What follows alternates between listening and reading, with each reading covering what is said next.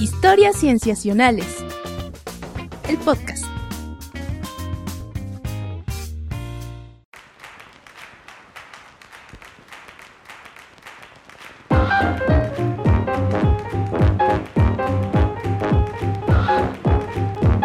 Bienvenidos a Historias Cienciacionales. Una vez más estamos grabando para ustedes para traerles aquello en la ciencia que nos ha dejado, que nos ha dejado pensando ampliamente porque nos parece muy interesante o intrigante o inquietante. Yo me llamo Víctor Hernández y estoy muy feliz de saludarlos y de saludar a mis amigos, comenzando por Sofía Flores. Hola Sof.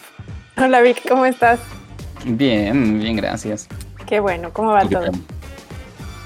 Bien, pues aquí eh, ya despidiendo el otoño, eh, perdón, el verano y preparándonos para el otoño. Sí, sí, el siguiente año se, se, siente más cerca que nunca y eso que yo todavía siento que no se ha acabado el anterior. Muy difícil. Sí, no, todavía esto es como los remanentes del 2019, ¿no? No, sí, así se siente. Oye, pero hablando del 2019, ¿eh? bueno, voy a presentar a nuestro querido amigo Rodrigo Pacheco. Hola, Pach. Hola, ¿qué tal? Muy contento de estar de nuevo aquí para platicar de ciencia. Mm. Y justo ahorita que mencionaste sobre el otoño, es cierto, y a mí me pone muy contento cuando empieza esta época del año, porque empiezan a llegar las aves migratorias ah. del norte del continente, y justo hoy vi que acaba de llegar la primera a Morelia, lo cual me pone contento. ¿La primera qué? Ave migratoria que me enteré que, había llegado. Es un. ¿Cómo se llamaba el que el episodio pasado? ¿El copetón?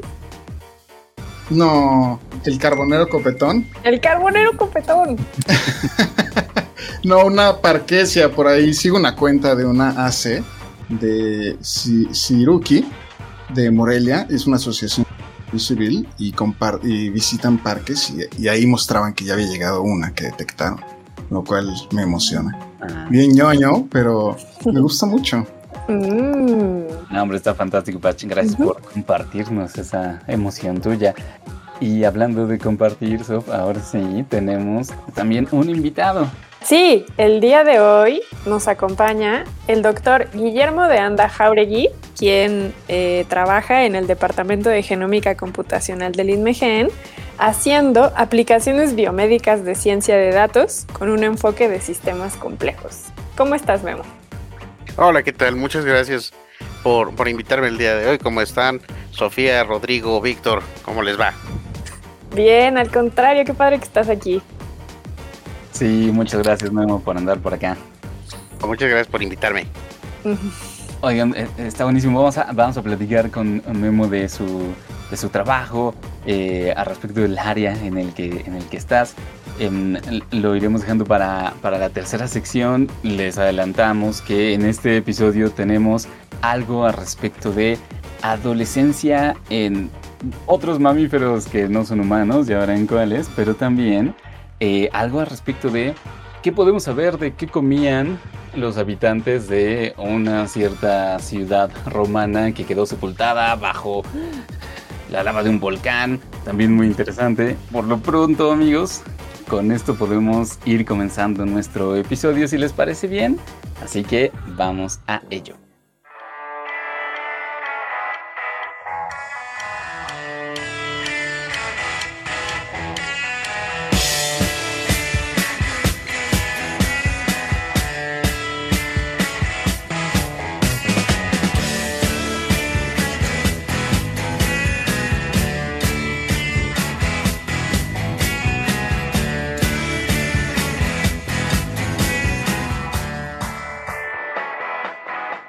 Bien, esta primera sección me toca platicarla a mí. Y me gustaría comenzar con una pregunta para mm, las personas que están presentes. Y, es que, ¿cuál consideran que fue su acto de rebeldía más grande cuando eran adolescentes? Ay, empiecen ustedes, muchachos. yo, quizá de la que me acuerde, y no sé, yo creo que sí podría considerarse un acto de rebeldía cuando empecé a salir a fiestas y a emborracharme. Y me llegué a, eh, a pasar, al, no sé, quizá todo el fin de semana en la fiesta y, sin avisar ni nada, y ya valiéndome un poco, recibiendo ya el regaño de, domingo, quizá. wow. Está bueno. Eso, eso sí es rebelde para mis estándares, la verdad. Fíjense que también para los míos yo puedo ser el siguiente mientras piensan. Eh, o sea, para mis estándares, un acto de rebeldía en la adolescencia era saltarme una clase para irme al cine. Pero no era una clase como de, de, de, de, de la escuela, como tal. O sea, estaba yo en secundaria, sino que más bien era de un curso de preparación del examen de ingreso ¿no? a las preparatorias, etcétera. Me salté una de esas clases y me fui al cine y fue uno de mis actos más rebeldes que hice, creo. Pero al final sí entraste a una preparada una. Sí, al final, digamos, me quedé en mi primera opción. También me sentí mal por haberme saltado esa clase, pero es que así de rebelde era yo. Ay, ¿y qué película te acuerdas? Sí, me acuerdo una que creo que según yo no valía tanto la pena, más o menos. Se llamaba El Rey Escorpión, salía la roca. Era de estas de la serie de la momia, pero. No, no, no manches, sí, Qué bueno que te sientes mal de haberte brincado la clase. El blockbuster del momento. ¿Ustedes, Soft, Memo? Le toca a Memo. A ver. Pues cuando estábamos en, la secundaria y en la prepa, pues nos organizábamos para ir a, diferentes tipos de protestas, ¿no? Entonces, pues ahí le, le, mm. decíamos de qué se trataba el sistema. Además, rebeldía contra así, el sistema que es la mayor que uno puede tener, está buenísimo. Oye, Memo, ¿y ya estabas en la Ciudad de México o todavía era en el extranjero? No, era, era en las costas caribeñas, por ejemplo, nos, nos organizábamos para ir a protestar las, las corridas de toros y ese tipo de cosas, entonces armábamos ahí. protestas a escala muy, muy fuera de la escala de la Ciudad de México, ciertamente. bueno, pero no por eso valen menos. Sí, sí. Sof. Yo es... más. Yo es que, o sea, se me, se me ocurren dos, por ejemplo, que una era que eh, como que fue la adolescencia tardía, o sea, como entre los 16, no, más como a los 17 años.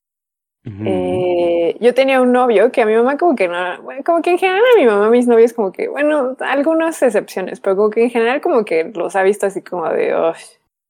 y, y había uno que en particular cada fin de semana o bueno, viernes, sábados estaba allí en, en, el departamento y como que a mi mamá era como de, ay, ¿cuándo se va a ir este muchacho? Y como que... Eh, Saludos al exnovio. como que eso no le, como que tenerlo en la casa invitado, como que era mi acto de rebeldía, porque sabía que a mi mamá como que no le hacía muy feliz y aún así mm. ahí, lo, ahí estaba conmigo, ¿no? Este, pero esa está como, como que no me termina de gustar. Y hay otra que es más en mi adolescencia temprana, que es como entre los 13 y 16 años, que, ay, si yo pudiera eliminar la secundaria de mi vida, lo haría. Híjole, mm. yo era insoportable. O sea, sí se me reventó la tacha y me acuerdo que yo era de las que no paraba de platicar en clase. O sea, sí ponía atención en las clases, pero también si alguien me daba cuerda, ya valía queso. Entonces, creo que llegué a exasperar a más de un profesor en la secundaria y todavía yo creo que un poco en la... No, en la prepa ya no, sobre todo en la secundaria. Entonces, mm. sí les debo una disculpa a cada uno de mis profesores de la secundaria, la verdad. Mm. Ahora ya del otro lado, lo puedes ver claramente. No, sí, mis respetos a los que son profesores en, en, en el siguiente orden, de, prima, de secundaria, de primaria, de preescolar y luego de bachillerato. No, yo creo que, híjole, quién sabe. Universidad al final. Ok, o Si dar clases en universidad es complicado, no, no me puedo imaginar la secundaria, de verdad, mis respetos. Sí, sí, no, sí. Es que justamente en, en, en secundaria es donde se considera, bueno, tal vez un poquito antes, pero eh, que en los humanos comienza esta fase que pues eh, le podemos llamar adolescencia, pero que implica un, una etapa de desarrollo de, del cuerpo y también mental, en que le llamamos pubertad.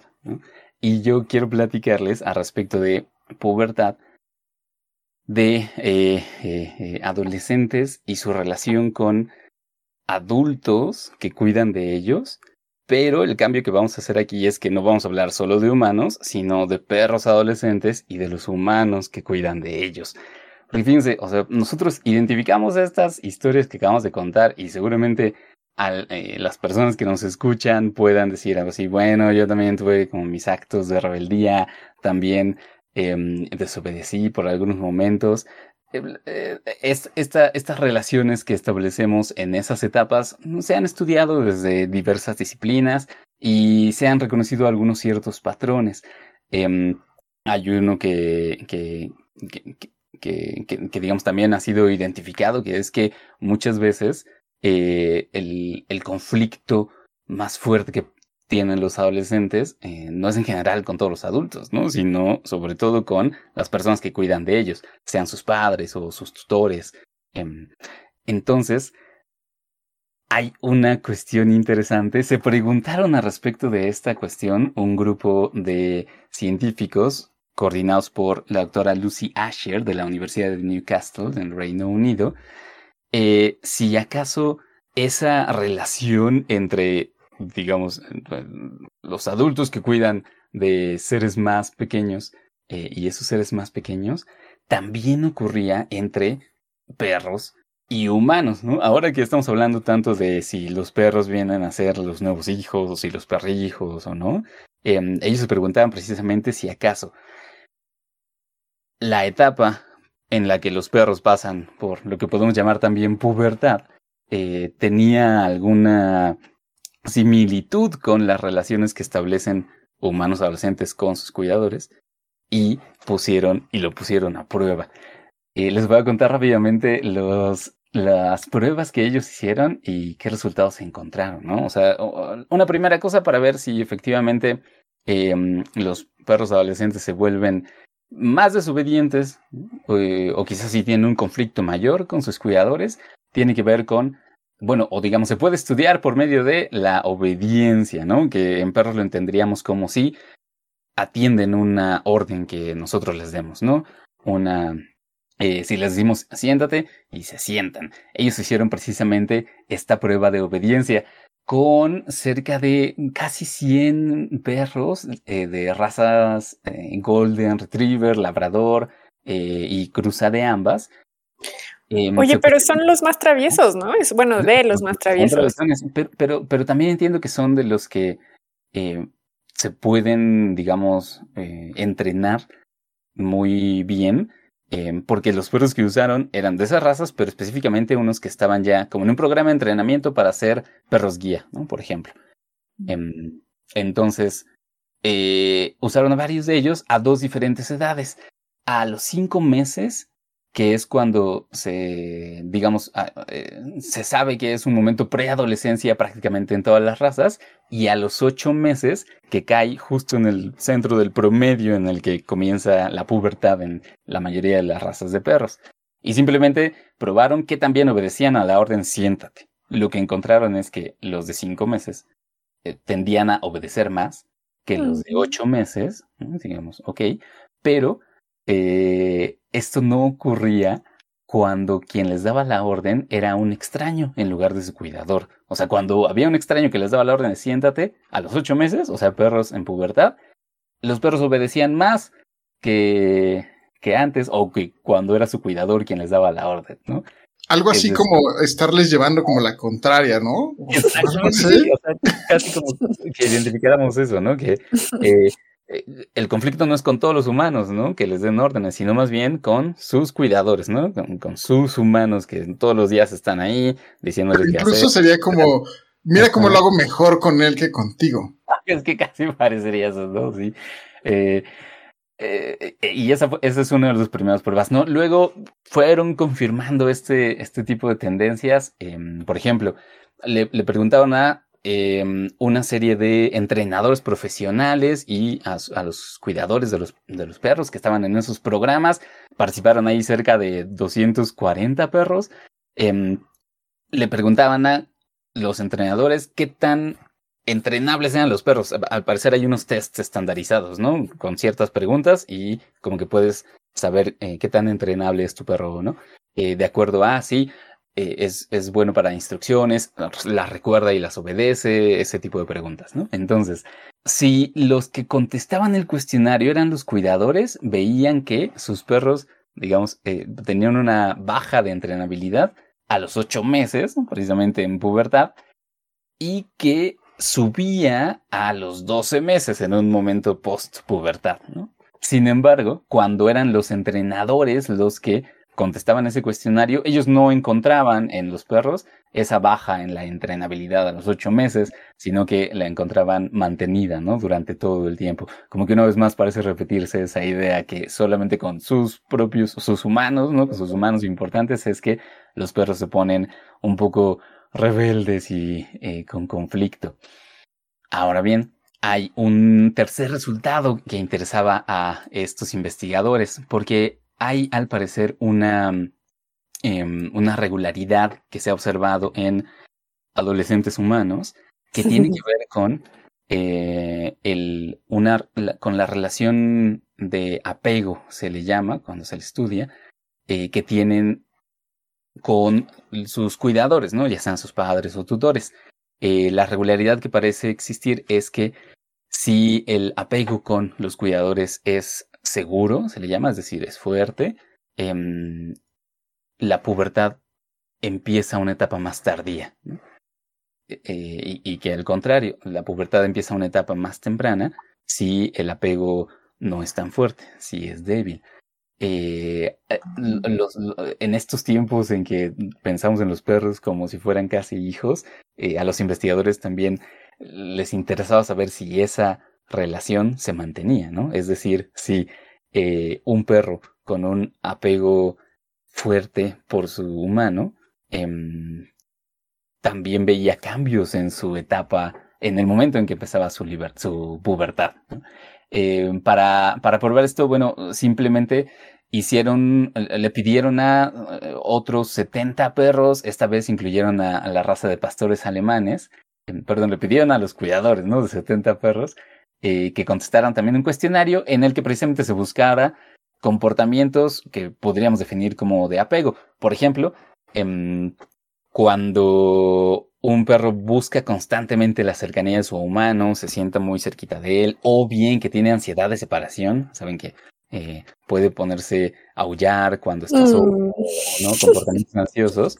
Eh, e, e, ese tipo de, comportamiento era lo que se observaba y luego se cruzaba con los datos de a qué edad comenzó su, su eh, proestro, ¿no? lo que conoceríamos como celo, em, que varía un poco en la raza, pero la mayoría de los perros es entre 5 meses y quizá 12 meses. ¿no? Lo que vieron es que efectivamente, em, si el apego con los cuidadores es poco seguro, digamos, si, si, los perros tienen estos comportamientos de, ansiedad de separación y, digamos, eh, tal vez no tienen tan fuerte ese lazo todavía, entonces su pubertad comenzaba más temprano em, y viceversa. Y al cruzar los datos de estos cuestionarios con los que tenían que ver con em, entrenabilidad y obediencia, lo que encontraban es que también suele haber más conflicto entre los perros en pubertad y sus cuidadores si el apego que tienen con ellos es menor. Mm. Entonces, amigos, eh, digo, estos resultados son por lo pronto interesantes por la, digamos, la analogía, ¿no? Esa tan inmediata que podríamos hacer entre, eh, pues no sé, como cuidar de un mamífero más joven, ¿no? O ser cuidado por un mamífero más alto, digo, más, eh, más viejo. Pero lo que es muy interesante biológicamente hablando es que una relación entre humanos y perros influencia no solo el comportamiento, sino también la fisiología de reproducción. Pues pensemos que pubertad es precisamente eso, ¿no? Como eh, un inicio de cambios biológicos que nos permiten la reproducción. Y en un aspecto, pues quizá más eh, social o de conservación o de cuidado de los animales, lo que los investigadores enfatizan mucho es que tener datos empíricos de esto que ya se sospechaba, ¿no? Que los perros también pasan por una adolescencia y un momento en el que tienen conflicto con sus cuidadores, etcétera, no debe ser motivo para, pues, dudar de tu perro, ¿no? Para, para, para pensar que, que, que, no, que no le puedes enseñar nada, eh, o en el peor de los casos para deshacerte de él porque sea problemático. Porque el dato que dan es que la mayoría de los perros que son puestos en adopción son puestos en adopción precisamente a la edad de la pubertad, ¿no? Entre los 5 y los 12 meses. Mm, pobrecitos. Entonces justo nos dicen, no nos dejemos llevar por esta etapa difícil porque, pues como en los humanos, es una etapa que pasa. Yo tengo una duda, Vic. O sea, está muy interesante esto que dices por la relación justo que mencionas de los mamíferos, pero tengo una duda. ¿Ah, ¿Sí? ¿Los autores califican de algún tipo esta cercanía que mencionas? Porque yo, por ejemplo, eh, he llevado a las mascotas de la familia a estas escuelitas de entrenamiento y me ha tocado, bueno, esta idea de que el dueño se parece al, perdón, de que el perro se parece al dueño, creo que es muy certera porque luego, luego te das cuenta, por ejemplo, de que el perro nervioso en realidad está nervioso porque el dueño va muy ansioso a estas sesiones de acompañamiento, ¿no? O que el perro muy tranquilo, pues es porque el dueño también es como que lo deja ser, pero es estricto. O sea, como que sí te das cuenta de que hay relaciones muy claras y que eso moldea mucho sus personalidades. Entonces, no sé, o sea, yo también lo pienso y, ya como humana que a veces se mete mucho a analizar comportamientos también humanos, pues a veces una relación cercana no necesariamente habla de una relación sana, ¿no? Sí, sí, claro. Entiendo que ellos, digamos, eh, eh, usaban este término de apego, pero les digo que mm, la manera en la que tienen de estudiarlo es con, eh, digamos, con un, con un cuestionario que, que mm, te pregunta respecto de ciertos comportamientos que ves en ellos. Entonces, por ejemplo, em, esta idea de que tu perro pueda tener ansiedad de separación, eh, ellos lo calificaban como un, eh, un apego débil, digamos, em, en el sentido de que, o sea, eh, es que no, quiero, no quiero empezar a usar términos que, que se salgan demasiado de lo que ellos encuentran, pero por ponerlo de una cierta manera, eh, si el lazo que creas con tu perro es suficientemente fuerte, entonces no, no crearía esta ansiedad de separación. A, ello, eh, a eso es a lo que definen ellos como, como la fortaleza de ese apego. Ok, ok. Pero es simplemente por un cuestionario, ¿no? Que los dueños mm. contestan y que ellos mismos observan en sus, en sus perros. tengo entendido que es algo eh, justo como comentas, en el sentido de su respuesta, qué tanto estrés empiezan a sentir con diferentes características de comportamiento entre temblores, ladridos, eh, eh, que, que, van subiendo de intensidad de cierta forma y de esa forma lo califican, ¿no, Vic? Sí, entiendo que sí. Eh, hay, hay una batería completa de preguntas, no las vi todas, ¿no? Sino eh, las que ellos mismos resaltan en sus resultados, em, pero que imagino que sí tienen que ver con varios detalles que uno puede observar en, en sus perros, eh, pensando en que, pues, bueno, los cuidadores son quienes mejor los conocen o que conviven más con ellos, justamente.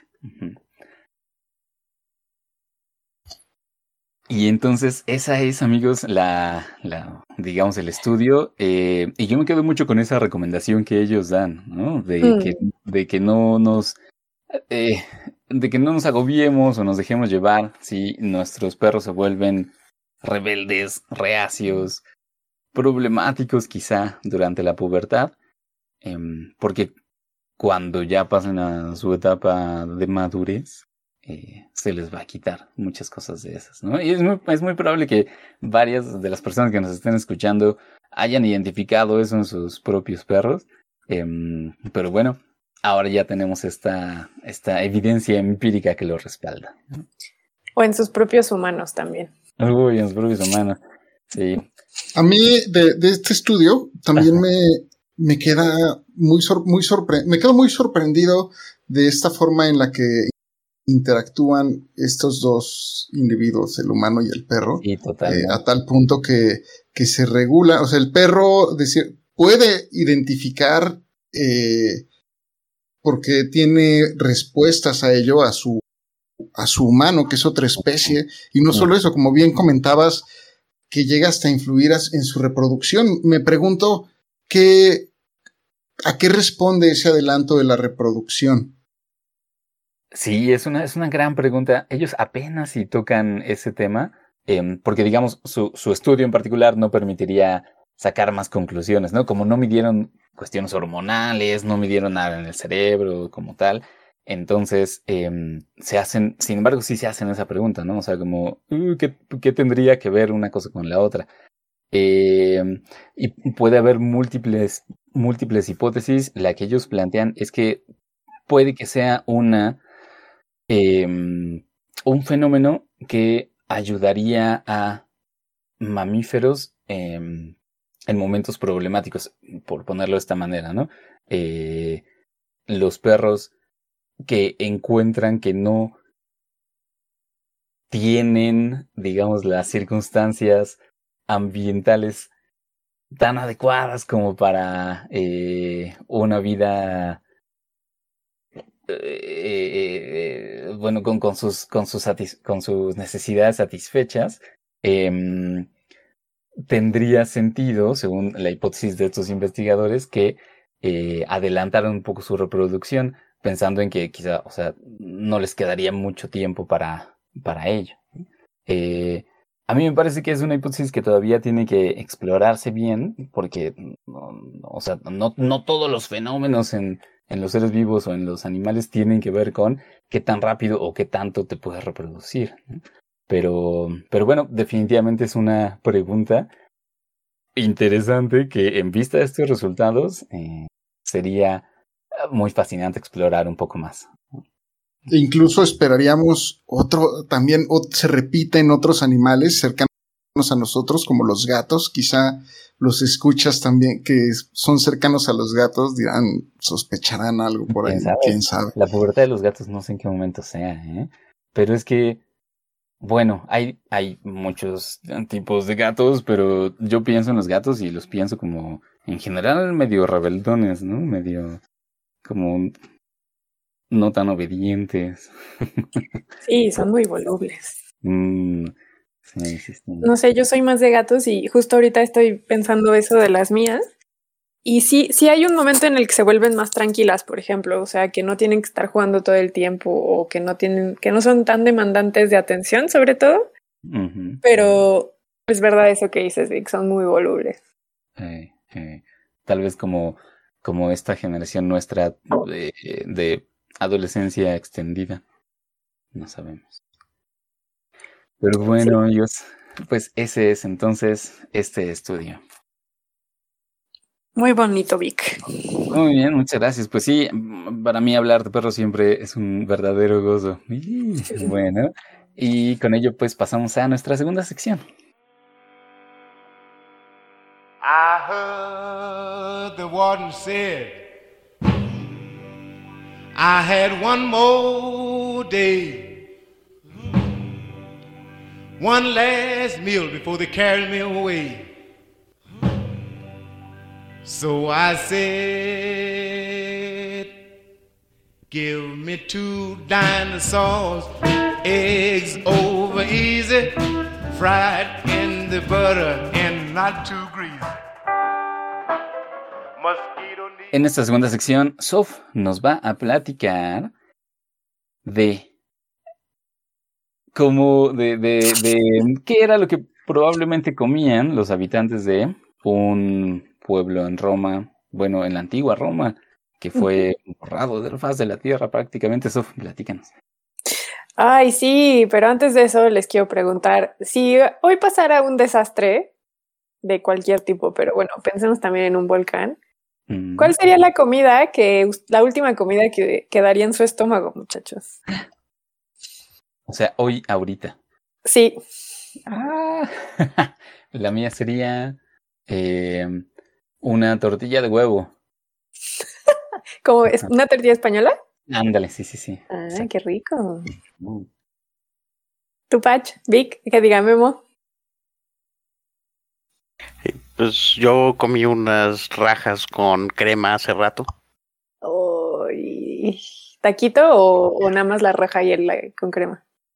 Pues fueron las rajas con crema y con unos frijolitos al lado y unas tortillitas. Pobrecito, me. Uf, recomendable. Qué ricura. Tu pach. Yo una pasta con brócoli. Ay, yo me sentí súper mal. A mí me, me, agarraría con un helado y un café en la panza.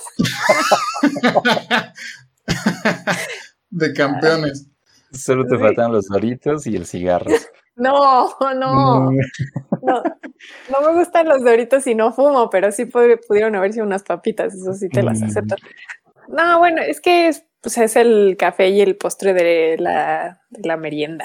Ah, muy bien, muy bien. Este, no, se los digo porque justo como bien dices, Vic, el estudio del que les traigo noticia es sobre un estudio en el que analizaron los restos que, pues estos más bien no eran los que tenían en la panza. Hubiera estado bien, pero pues el problema es que no se preservan órganos ni, ni nada hablando de, cuando pues hay una cuestión allí eh, pues, de entierros o de restos humanos antiguos, pues eso no se preserva, ¿no? Entonces, más bien lo que analizaron fueron sí los restos, pero más bien en el colágeno de huesos. Entonces, el estudio que les traigo se publicó recientemente en la revista Science. Ah, fue una de las Science y es de acceso abierto. No puede ser que lo he perdido, pero bueno, se publicó en. Aquí ya lo tengo. Eh, ay, maldición. Science Advances, perdón. y se publicó por un montón de autores. Pero, y, y me es relevante decir son estos autores porque es una de las cosas que mm, me hicieron cuestionar mucho este artículo. Muchos de los autores pertenecen a universidades del Reino Unido, la gran mayoría de ellos, pero bueno, también hay, hay por allí algunos de Alemania, de Estados Unidos y de Italia, particularmente de Nápoles y de Roma. Pero, pero de los más de 11 eh, autores que hay allí, la gran mayoría son de universidades británicas. Y lo que hicieron, bueno, también este artículo, hay que decirlo, es de acceso abierto.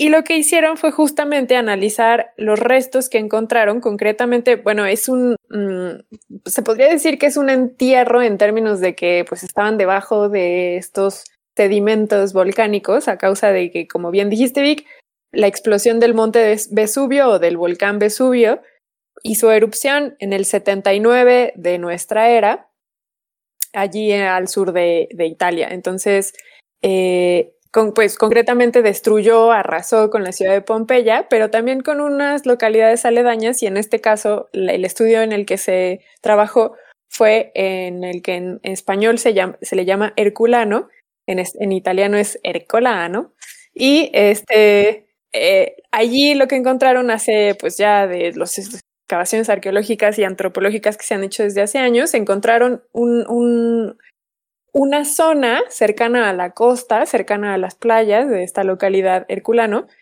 en el que hay 340 restos humanos. Y parece ser que lo que ellos estaban haciendo era intentarse resguardar cuando estaba ocurriendo esta catástrofe, pero bueno, perecieron en el intento. Y lo que estas personas, estos autores mencionan es que es un gran em, pues es un gran, ¿cuál sería la palabra? Como objeto de estudio, porque por lo general los análisis arqueológicos o antropológicos de restos humanos pues tienen las mismas características, ¿no? Que son personas que o fallecieron por alguna enfermedad, por alguna herida, pero en general pues son personas que fallecen, ¿no? Y también son entierros pues asociados a rituales o eh, condiciones sociales muy eh, específicas. Sin embargo, en este caso, pues es, se encuentran humanos que literalmente pues no veían venir su muerte, que estaban allí en esta situación de cuidado entre todos ellos y pues que la muerte los alcanzó y, y, pues eso también hace que entonces las características de estos restos humanos pues por ejemplo sean muy variadas en términos de edades, de sexos, pero también incluso posiblemente de condiciones socioeconómicas. Y entonces lo que los autores describen es que Herculano, a diferencia de Pompeya, se sabe que eh, sí había una convivencia estrecha entre, por ejemplo, personas de estatus socioeconómico alto, pero también de esclavos, o sea, como que estaba todo ese gradiente de niveles socioeconómicos, cosa que si ustedes se meten a buscar Herculano en Wikipedia, difiere en ese sentido, porque Wikipedia lo que dice es que a diferencia de Pompeya, Herculano era una ciudad en la que las personas que habitaban allí tenían, eran personas también más acomodadas o que tenían este, pues una situación un poco más acomodada a diferencia de las personas que vivían en Pompeya. Entonces, allí, ese es otro de los puntos que, me llama la atención de este artículo, eh, lo que ellos, lo que los autores mencionan y lo que dice Wikipedia, que ya sé que no es la mejor fuente de información en este sentido, pero, pero bueno, Wikipedia también es confiable de alguna manera. Y entonces lo que hicieron es que específicamente reconstruyeron la dieta de 17 de esos individuos. Y entonces eh, lo que hicieron fue utilizar un análisis isotópico de isótopos estables y concretamente analizaron los, eh, perdón, los aminoácidos, como les decía, del colágeno de estos huesos.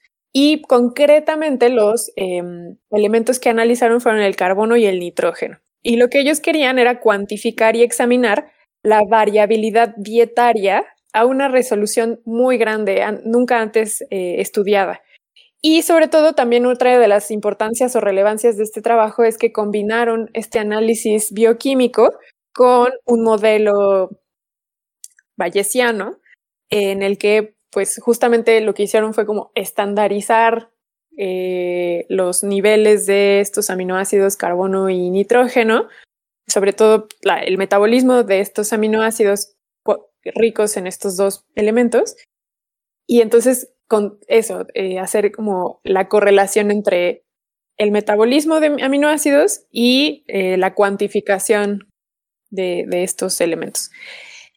Y eh, pues básicamente entonces, bueno, dan mucho antecedente, ¿no? De por qué es relevante esta excavación, de por qué es relevante este tipo de aproximación bayesiana y de aminoácidos, porque pues por lo general, como les decía, pues sí hay mucha información sobre cuestiones dietarias, por ejemplo, de antiguas civilizaciones, pero pues sobre todo son anecdóticas en el sentido de que pues por allí algún erudito hablaba del tipo de comercio que se llevaba en ciertas zonas o, hay un poco de información de entierros, por ejemplo, que encuentran restos botánicos o de fauna y es en función de eso que los arqueólogos, los antropólogos pueden reconstruir un poco la vida de las antiguas civilizaciones. Entonces lo que ellos dicen es, esta aproximación lo que nos permite es identificar de manera muy fidedigna cuáles eran eh, los alimentos que se consumían en esta localidad, pero a un nivel individual, o sea, no a un, nivel social,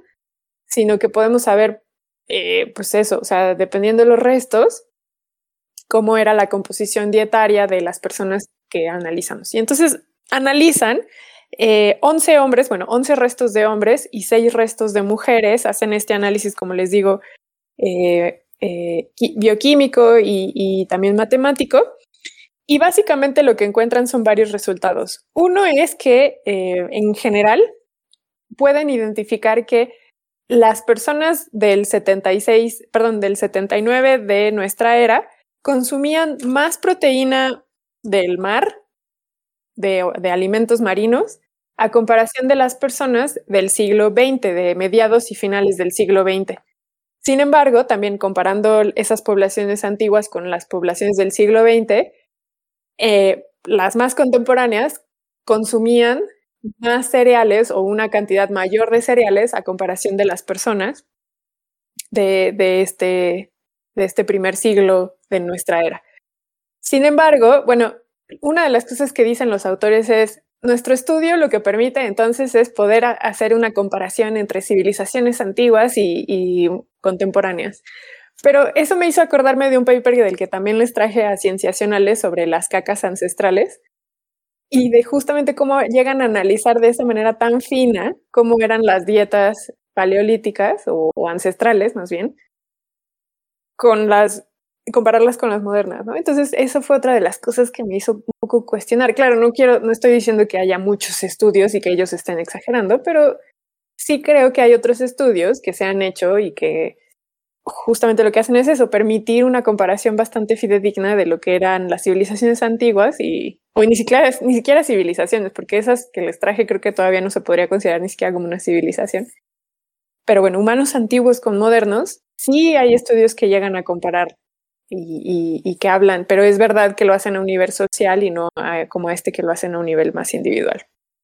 Otro de los resultados que encontraron es que hay una diferencia dietaria entre sexos. Entonces, las mujeres, por ejemplo, consumían menos proteína del mar y también menos cereales a comparación de los hombres, pero eh, también en comparación con ellos, eh, consumían más productos terrestres y sobre todo también animales. Entonces encuentran que hay, por ejemplo, más proteínas que se pueden obtener a través del huevo, la carne o la leche. Sin embargo, una de las cosas que ellos no logran separar a través de estos estudios de aminoácidos son aquellos productos vegetales que a su vez pudieron haber sido consumidos por esos animales, es decir, si comieran, por ejemplo, carne de cabra, no podrían identificar o separar el pasto que comía la cabra de la carne de la cabra y poder decir, ah, bueno, es que comían también eh, el alimento del forraje o al forraje. No sé si estoy siendo clara, pero lo, lo, que ellos dicen es, podemos identificar que las mujeres se alimentaban en mayor proporción de alimentos terrestres pero inferimos que es proteína de, de, productos animales, pero son incapaces de decir si también en realidad es el producto de lo que se comí, perdón, si es en realidad también comida que estos animales forrajeros consumían. Y entiendo, Sof, que eso tiene que ver con el método que usan, ¿no? O sea, Exacto. este análisis de isótopos eh, solo te permite hacer esa separación grande entre eh, alimentos de origen marino y de origen terrestre y cereales. Ah, ok. Pero no... Sí, porque tengo entendido que estos métodos de isótopos estables se basan en la concentración de estos isótopos, dependiendo, por ejemplo, el carbono se utiliza para entender cuál es el em, proceso fotosintético, el metabolismo, digamos si es C4 o C3, o cuál es el otro, ay, se me fue el otro, el C-CAM, el, ajá, el CAM. Y te dicen cuál ruta están utilizando las plantas. Y por ejemplo si encuentran que va más por el C4, entonces estamos esperando que sean cereales.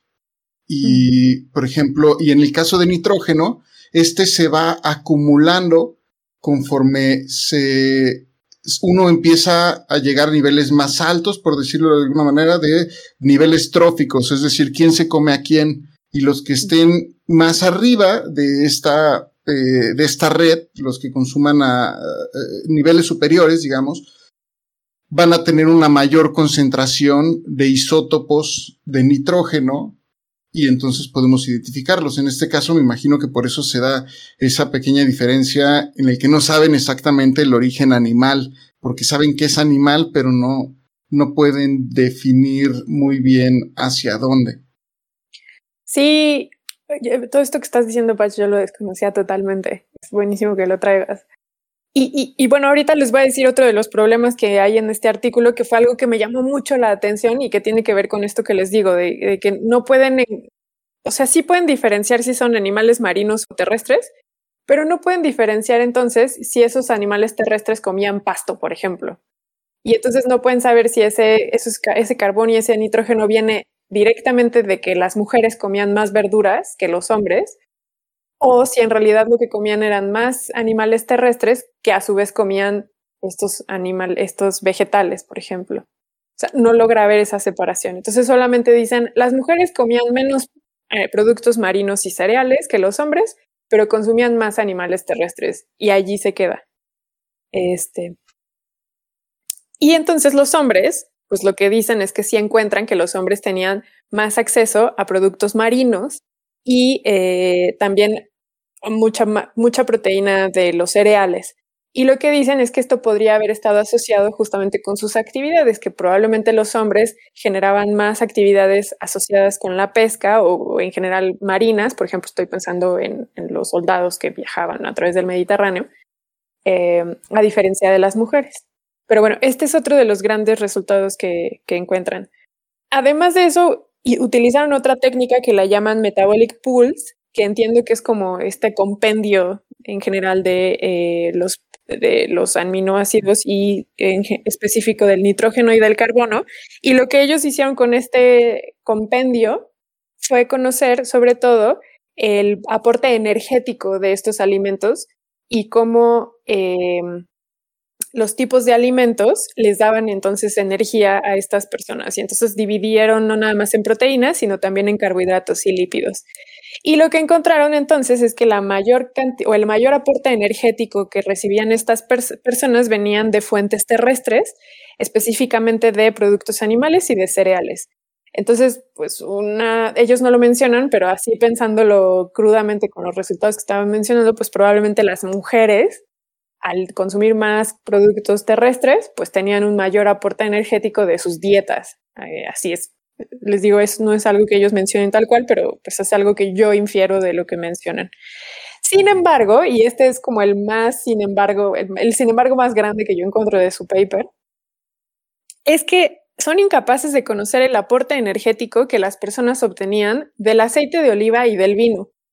Por esta cuestión que les digo, porque son incapaces de diferenciar productos vegetales de las dietas a través del carbono y del nitrógeno. Entonces, lo que ellos mencionan es que los humanos actuales, que actualmente consumen una dieta mediterránea, el 5% de su aporte energético viene del aceite de oliva. Entonces, ellos son incapaces de hacer entonces una comparación con las dietas antiguas, simplemente porque su método no les permite identificar cuánto consumían de aceite de oliva y de vino. Lo único que les permite entonces identificar son cereales, eh, productos marinos y productos terrestres.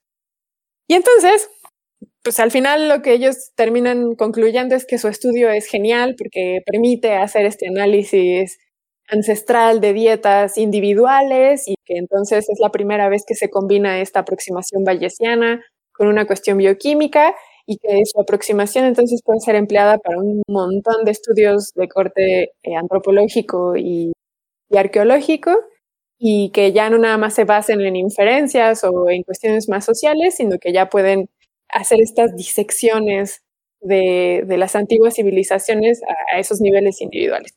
Pero como les digo, yo encuentro muchos problemas, bueno, no muchos, pero encuentro varios problemas en este paper, como es este, el de que no son capaces de diferenciar aportes vegetales en una dieta que es tan importante como es la mediterránea, específicamente pues para una población que seguramente el vino y el aceite de oliva fue altamente relevante porque de ahí es el, el florecimiento de estos dos productos. Otro problema también que le encontré y que fue el que les mencioné, el de estas discrepancias, que ya sé que es Wikipedia, no puedo comparar Wikipedia contra lo que dice un paper arbitrado, pero me llamó la atención esta cuestión socioeconómica eh, que mencionan los autores. Y otra cuestión que también me llamó la atención fue lo que les dije al inicio, que la mayoría de los autores son de Reino Unido. Entonces, no sé allí qué tanto esté jugando lo que nos contó este Omar en uno de los, eh, de los episodios que vino, que él ah, concretamente venía a hablar de cuestiones más de fósiles y de eh, dinosaurios. Pero bueno, arqueología colonial al fin, no sé qué tanto esté jugando allí una interpretación de este tipo, como de menospreciar las cuestiones sociales y darle mucho más valor a un método bioquímico estadístico eh, sobre sus interpretaciones, ¿no? O sea, esto que les digo, el hecho del vino y el aceite, no sé qué tanto esté ahí jugando esta cuestión de que, como no es, no sé, estoy ahí yo ya metiendo mis interpretaciones personales. Sí, bueno, ajá. Es básicamente esto.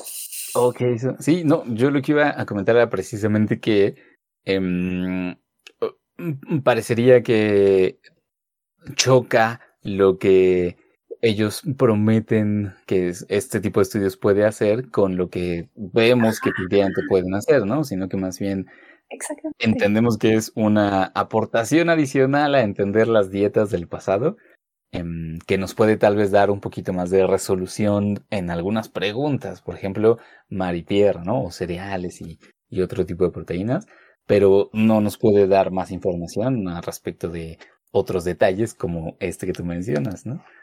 Sí, totalmente de acuerdo. Y además, por ejemplo, hablan de esta cuestión individual, pero no, no hicieron tampoco una disección a nivel más individual en el, o sea, su única disección fue en términos de ellos le llaman de sexo, pero a pesar de que sí mencionan de que en el entierro hay características, como les dije, de distintas edades y niveles socioeconómicos que ellos asumen, em, no llegan a hacer tampoco esa disección. Y de hecho lo que mencionan es que a nivel de hombres, por ejemplo, no son capaces de identificar diferencias dietarias. O sea, su nivel no les permite decir, ah, encontramos lo que creemos que son esclavos contra personas ricas, porque vimos que entre hombres hay diferencias también a nivel proteico, por ejemplo. No lo identifican. Entonces, como bien, creo que le das al clavo, Vic. O sea, lo que prometen no lo cumplen.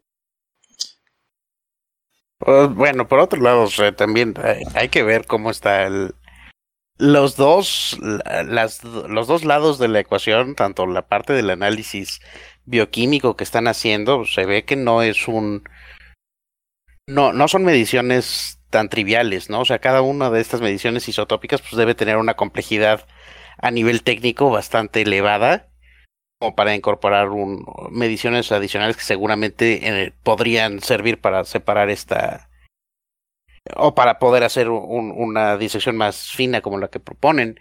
Y por otro lado, viendo así eh, un poco por encima los, los modelos, estos modelos de mixtos que, que implementan, pues están muy parametrizados, ¿no? Hay bastantes parámetros en cada uno de los modelos. Incluso veo aquí el, el último modelo que proponen que justamente trata de, de medir el efecto del, del, aceite de oliva, pues posiblemente ya sea una cuestión en la cual los datos no les alcanzaron para, para poder hacer esta, esta separación tan fina que ciertamente sería la que a uno le gustaría leer más a futuro, ¿no? A lo mejor pensarlo como una primera propuesta y, y que dé pie para más, más análisis después.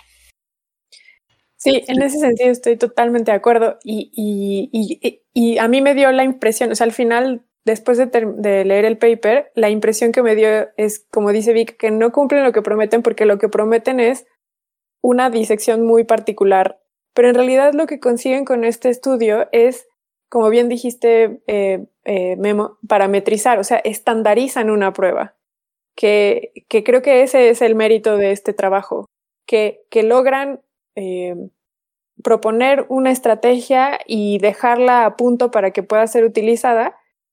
Al final ellos no lo consiguen con los datos que tienen, pero sí es verdad que se vuelve interesante, entonces no sé, probarla probablemente con una muestra más grande o con otro tipo de entierro, no lo sé, pero creo que el paper, más que hacer una reconstrucción dietaria, lo que consiguen es eso, es estandarizar un método.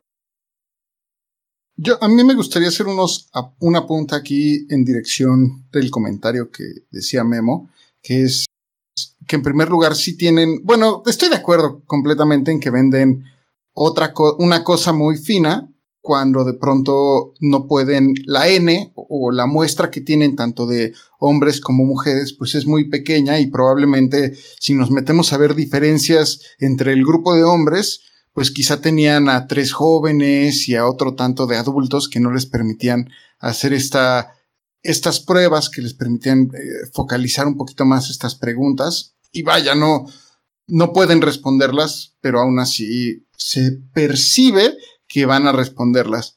Pero por otro lado, también hay que tomar en cuenta que este tipo de análisis, es que a mí me gusta, he de confesar que me gustan los análisis de isótopos estables.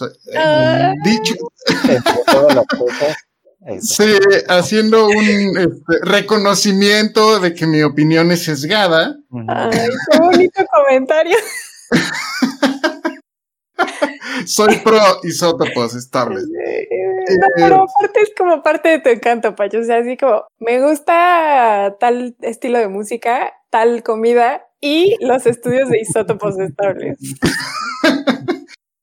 Y bueno, hay que tener en cuenta que no, en este caso, no están utilizando muestras de los huesos y están extrayendo materia de los huesos y no lo que nosotros podríamos tal vez pensar, o lo que estabas comentando, podría tal vez responderse de mejor forma a través de restos del estómago, como, como bien mencionabas, que luego se hacen análisis metagenómicos, para entender más o menos qué había y la proporción de lo que había ahí, si había compuestos como de algas, de animales marinos, y nos podría, digamos, tener una mejor, un mejor panorama de eso, pero estamos hablando de restos que fueron eh, calcinados de cierta forma por el, por el fenómeno que ocurrió.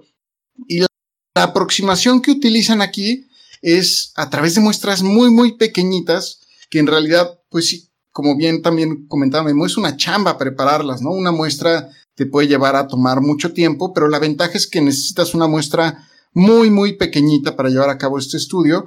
Y sí, lo que te permite hacer, o sea, imagínense huesos, te permiten más o menos decir hacia dónde van las dietas. Y para mí ese es un, un gran aporte de este estudio de eh, cómo, pues básicamente de cenizas pueden, o de restos sobrevivientes pueden incluso sacar este tipo de conclusiones e incluso encontrar diferencias que podrían responderse por eh, el sistema social que ellos manejaban antiguamente. Quizá desde esa perspectiva también es, podría llegar, puede ser interesante los estudios de isótopos, digamos, no te dan una resolución como quisiéramos, como ellos la vendían precisamente, pero sí nos pueden decir eh, nos pueden contar historias como estas que son muy interesantes. Y dicho eso, esta historia me recordó muchísimo, hablando de muestras también de alimentos antiguos, que el año pasado, en el 2020, encontraron justo en Pompeya, que es una ciudad romana que está muy cerca de Herculano, y que también cayó en esta explosión del Vesubio, una, un puesto de comida rápida que desenterraron los arqueólogos y salían imágenes frescos todavía con, eh, con imágenes de perros, de patos, de gallos y encontraron vasijas en donde era como un puesto de comida, como de guisados o de distintos platillos que la gente de, de a pie iba a consumirlos. Entonces, Quizá podemos empezar a construir ahí un pequeño rompecabezas con este descubrimiento y con este estudio y con los que se vienen sobre lo que comían eh, pues los ancestros de por, esos lugares italianos. Es verdad, me gusta mucho que contextualicen el estudio porque tal vez fue muy ruda en ese sentido. No considerar que es verdad, que se estaban metiendo en camisa de once varas con el tipo de muestra. Y bueno, de alguna manera lo dicen ellos, el que las condiciones de este entierro no son, son distintas a las de otros tipos de entierros, en que, como les decía al inicio, tienen otras finalidades o otras causas. Y eso es un buen punto que es verdad. Sí, muy bien, pero, pero no deja de ser muy interesante el tema, Sof, y te agradecemos mucho por haber traído este estudio. No, qué padre. Creo que después, que, no sé, ha pasado mucho tiempo desde que sus, sus visiones sobre el paper que traigo me dejan con una impresión de, ok, es verdad. Como que siempre estoy muy a la defensiva de mi paper y esta vez tienen toda la razón. Sí, no, bueno, pues es lo que va saliendo en la charla, que siempre es rico. Sí, está padre. Muchas gracias. Muchas gracias a ti, Sof. Fantástico. Bueno, eh, pensando en comida, nos vamos a ir a nuestra tercera sección. Vamos a ello.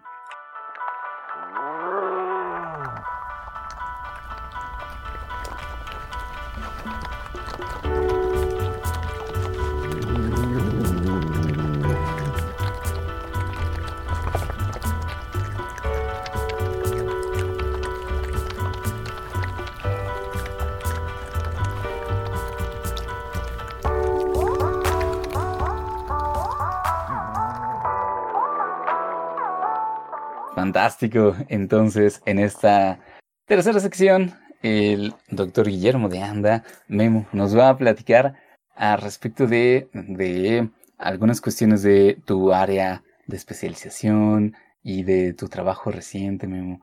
Eh, ¿Qué será que por dónde podríamos comenzar, dirías tú? Pues eh, por donde ustedes consideren que sea lo más más adecuado, pues, este, o sea, a lo mejor pensando un poquito en, eh, a mí me gusta hablar un poco de redes y de estos sistemas complejos y de cómo podemos ir entendiendo diferentes cosas a, partir de ellos, ¿no? A, a, mí me gusta mucho, Memo, y hay que decirlo, que últimamente has estado, al menos en la Ciudad de México, en el ojo del huracán. ¿Eh? Otra vez lo voy a mencionar, disculpen, escuchas, pero debido a la pandemia, ah. ya lo dije, ya, pues espero que sea de las pocas menciones, pero eh, has estado trabajando en redes y has hecho trabajos que yo considero eh, que son, que están en boga, son muy modernos, están eh, son visualmente bellos y son realmente muy informativos para entender dinámicas de sistemas complejos. Pero por otro lado, eh, es, nos estabas contando antes de entrar aquí al aire que das clases de farmacéutica y cómo es que viniendo desde este campo llegas a analizar redes con una aproximación bastante matemática. Eh, ¿Cómo ha sido esa transición y cómo ha aportado esa transición en general a tu visión, no solo del campo del que vienes en un inicio, sino en la perspectiva que tienes de, en general de la ciencia y en tu día a día? Pues mira, es, es una cosa interesante. Yo, como, como decías, yo soy de farmacéutico, químico, farmacéutico de formación. Ese es, ese es mi origen. Y poco a poco me fui moviendo a la parte de, análisis de datos y, de sistemas complejos y de redes.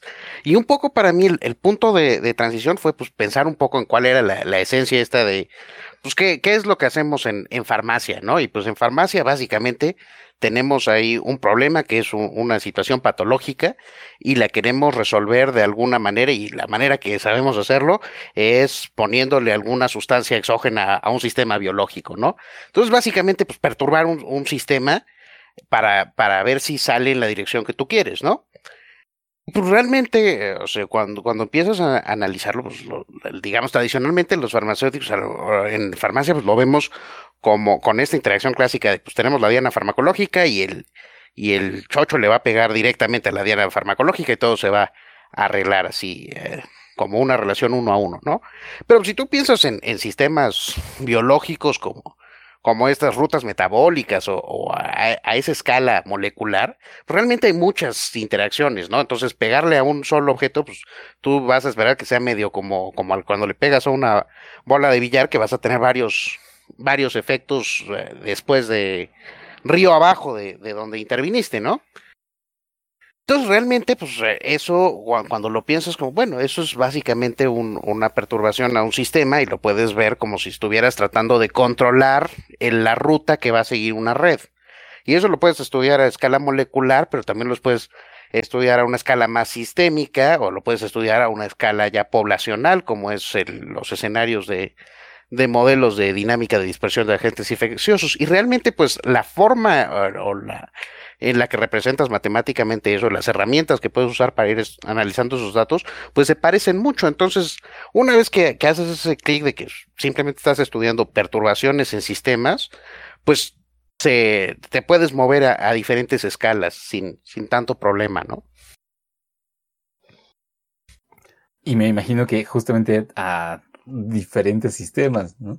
Lo digo porque aquí en, el podcast hemos tenido a algunos cuantos invitados que precisamente también trabajan eh, análisis de redes. Eh, hemos tenido gente que lo hace desde matemáticas o desde la física.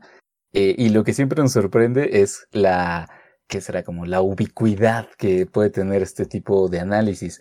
Porque eh, planteando adecuadamente cuáles son, digamos, los elementos de esa red, ¿no? O sea, eh, cuáles son las entidades conectadas y qué tipo de conexión tienen. Eh, entonces parecería que casi que se lo puedes aplicar a cualquier cosa.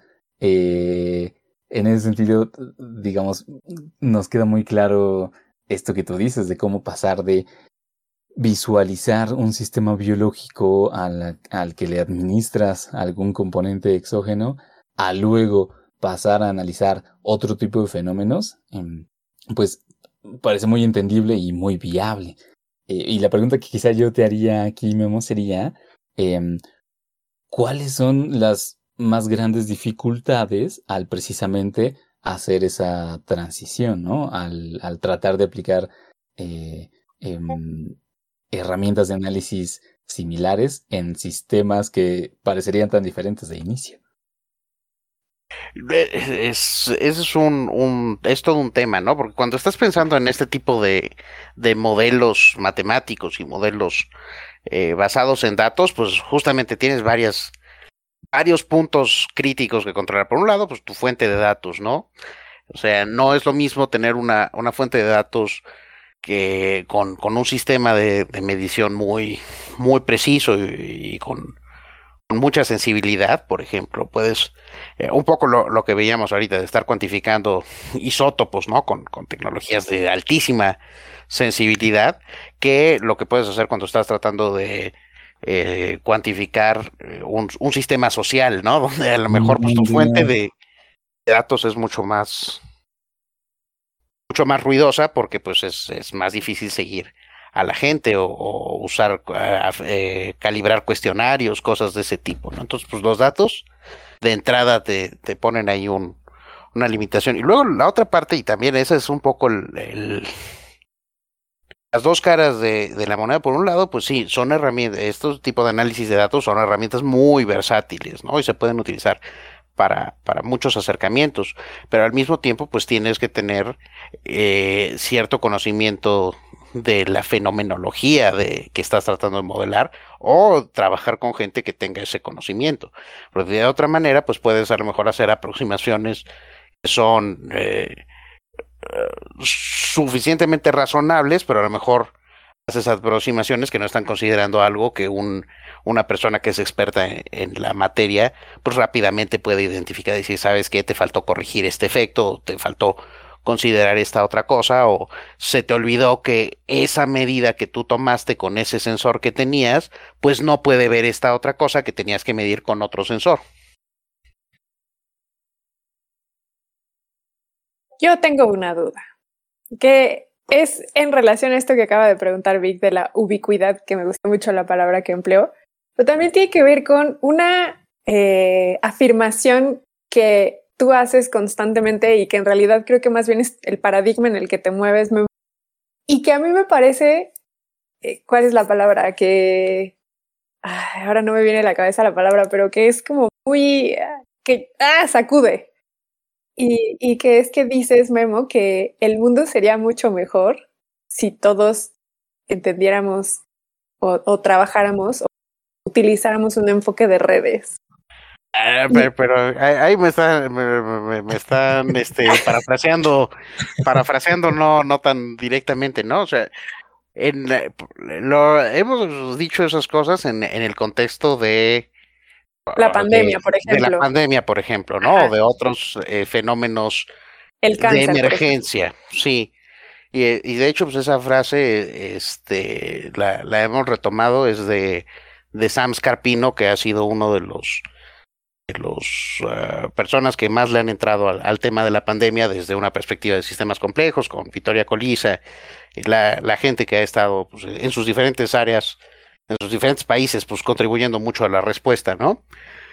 Pero un poco la, la idea, o más allá de, del, de la frase, pues la, la noción es que cuando uno piensa en sistemas complejos, pues justamente te sales un poco de esta de esta idea de que los efectos van a ser muy directos y muy inmediatos eh, a partir de, de, las perturbaciones o de las acciones o de las decisiones que vas tomando, ¿no?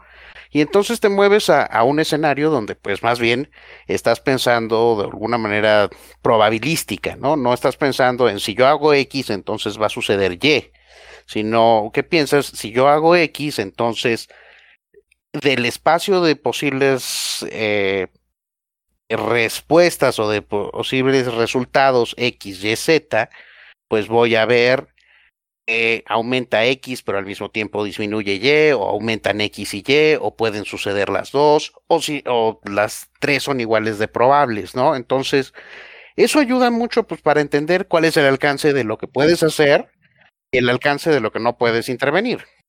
Pues estás de acuerdo que es una eh, es un comentario muy provocativo. O sea, en el sentido de que, sí, es, o sea, estoy de acuerdo con lo que acabas de decir, pero en el sentido de que el, lo que ustedes están diciendo es que es un problema de aproximaciones a los fenómenos que ocurren en la naturaleza. Y entonces, o sea, a mí lo que me, me, me parece por eso provocativa esta expresión que acabo de parafrasear, es que más bien es justo eso lo que yo decía de que tú te mueves en ese paradigma, porque yo con el plan de 1997 con el que está eh, formulado mi carrera científica, pues a mí me enseñaron, por ejemplo, que las cosas suceden causalísticamente, que hay procesos, pues todo muy mecanicista, muy lineal, y, y la aproximación que tú empleas, eso, al ser de redes, pues es más pues, todo lo que nos estás explicando, ¿no? De relaciones y de qué probabilidades y de escenarios. Entonces, por eso te digo que a mí me parece una, una eh, aproximación eh, provocativa, porque básicamente es cambiar de paradigma y de cómo nos aproximamos a la naturaleza. No están tan peleadas, ¿no? O sea, realmente no, eh, finalmente una aproximación desde un punto de vista de la complejidad no, no está negando la mecanística o la causalidad de, los fenómenos, simplemente los estás planteando de, o, los estás enfocando de manera distinta, ¿no? Aquí pensando en, en un escenario donde tienes fenómenos aditivos, eh, o sea, procesos que son aditivos o multiplicativos, ¿no? Entonces, si tú tuvieras un, un, proceso completamente lineal, pues sabes, si yo hago X, pasado mañana voy a ver 2Y. Pues eso ya es, es muy lineal, muy fácil de interpretar y de, y a lo mejor de tomar decisiones a partir de eso, ¿no? Si yo por decir algo, si yo hoy me como 20 tacos, pues mañana voy a pesar un kilo más, ¿no? que pues, los 20 tacos pesaban un kilo, no sé. Pero, si empiezo a vacunar a la población, pasado mañana voy a tener una eh, inmunidad de rebaño. Ahí es donde, donde tenemos, hay que, o sea, donde ver las cosas como sistemas complejos es nos permite ver qué tan tanto le vamos, nos vamos a acercar eso, ¿no? Ponle tú, vamos a pensar, pues sí, si yo tengo un tanto por ciento de la población vacunada, pues entonces considerando la, la, capacidad de transmitirse de un virus y eso y lo otro, entonces yo puedo estimar, ah, pues entonces con eso ya voy a poder este ver una reducción de tanto por ciento en el este en la incidencia de, una enfermedad, ¿no? Pero entonces ahí es donde tienes que meterle los valores adicionales. Pues sí, pero en este momento no tienes una transmisión eh, constante, ¿no? O sea, la transmisión no es la misma hoy que la que tienes mañana, que la que tienes pasado mañana, porque está cambiando por factores que no tienes muy bien identificados. Entonces solo puedes saber que eso o va cambiando. Además, pues puedes saber que, aunque no los tienes bien identificados, pues estos factores no son mágicos, ¿no? Sabes, ah, bueno, la gente, este, se transmite más el virus cuando hay, cuando la gente se eh, sale más a la calle. Pero además te puedes ir a otro nivel y decir, bueno, pero además la gente que sale más a la calle y tiene estos ciertos comportamientos puede estar más expuesta o puede transmitirse más. Puede, entonces ahí es donde vas viendo que no es un, no es una situación tan, tan lineal como 20 tacos y un kilo mañana, ¿no? Se vuelve una situación en la cual tienes que ir integrando muchos más valores y entonces pues tienes que lidiar con incertidumbres, ¿no? Y una vez que entiendes que tienes que lidiar con incertidumbres, pues entonces ya tu, tu acercamiento, pues, eh, ¿sabes qué? Pues tengo que reducir lo más que pueda de las variables que sí puedo medir, que sí puedo controlar, pues tenerlos lo más controladas posibles para que todo el resto de variables que son mucho más inciertas, mucho más ruidosas, pues no, no, no le ganen a, lo, a, a la capacidad que yo puedo de intervenir, ¿no? Eso es un poco lo que decimos. Pues que qué, o sea, me dejas pensando qué fenómeno natural no está plagado de incertidumbres o de variables. O sea, por, ejemplo, por eso es una de las críticas que se les hacen a los físicos, que, que analizan vacas esféricas en el vacío, ¿no? Es, que es, no, no sé tanto si, si, le critico eso a los físicos, porque muchos físicos son los que, los que están trabajando en, en el área de sistemas complejos, ¿no? Pero pero justamente, pues sí, los fenómenos naturales son, están plagados de incertidumbres y de, de ese, de ese tipo de situaciones. Y justamente, pues es cuando, cuando evalúas qué tan bueno puede ser o no un modelo para una aplicación u otra, ¿no? O sea, mm. tratar de hacer un modelo predictivo de la pandemia, muy difícil. Hay, hay muchas variables que, que, que no vamos a poder medir con, con precisión y, entonces, y pues si alguna de esas es lo suficientemente ruidosa, pues tu modelo va a fallar, ¿no? No te va a predecir el futuro, pero hacer modelos para establecer comparaciones de si yo hago esta intervención o no hago esta intervención, pues entonces a lo mejor ahí sí mi modelo, aunque no sea un gran predictor del, del futuro, pues sí me puede decir una, una medida justa del impacto de una cierta intervención, ¿no? Y entonces pues ahí ahí es suficiente para lo que necesito. Creo que también en esta perspectiva, Memo, hay que... Una, una, una cosa no está peleada con la otra en el hecho de entenderlo como lo decía Sofía, que es lineal. Eh, a mí me parece que son perspectivas para abordar una, una problemática de forma distinta. Digamos, tienes el mismo fenómeno, pero son los mismos elementos. Sin embargo, empiezas a tomar en cuenta eh, cómo puedes llegar a analizar ese fenómeno considerando otros aspectos. Claro, sí, eh, definitivamente. Y bueno, y además esa es una cosa que, que además mm, no solo no están peleados, sino que una cosa construye a partir de, de la otra, ¿no? O sea, ¿cuántos avances no hemos visto de, de la ciencia del, digamos, del siglo XX con enfoques que son muy lineales? A mí, justo en, mis clases de, de farmacología, pues yo normalmente le digo a la gente que, el, que el, modelo clásico de un fármaco y una diana, pues a lo mejor no es, no captura todo el, fenómeno biológico, pero es, eh, fue el paradigma que utilizamos que nos hizo pasar de vivir 50, 60 años en, a finales del siglo XIX a, aumentar la esperanza de vida en 30, 40 años en, en el mundo occidental, ¿no? En ese sentido, Memo, eh, a mí me llama mucho la atención mm, precisamente que mm, el acercamiento desde eh, sistemas complejos o de análisis de redes se esté aplicando a tantos y tantos campos. Em, y quizá lo que yo te preguntaría sería, o sea, como si desde tu percepción eh, estamos ante, digamos, una lo que podemos llamar como un, un, momento en varias ramas de la ciencia en la que las disciplinas se están moviendo hacia allá y efectivamente se eh, va a tener un desarrollo grande o se van a poder contestar preguntas que antes no se contestaban o quizá más bien solo estamos como en una eh, de, de tantas modas por las que pasa la ciencia y quizá todavía no sabemos efectivamente qué alcances tienen estas herramientas eh, como para saber si están eh, vendiéndonos de más o de menos.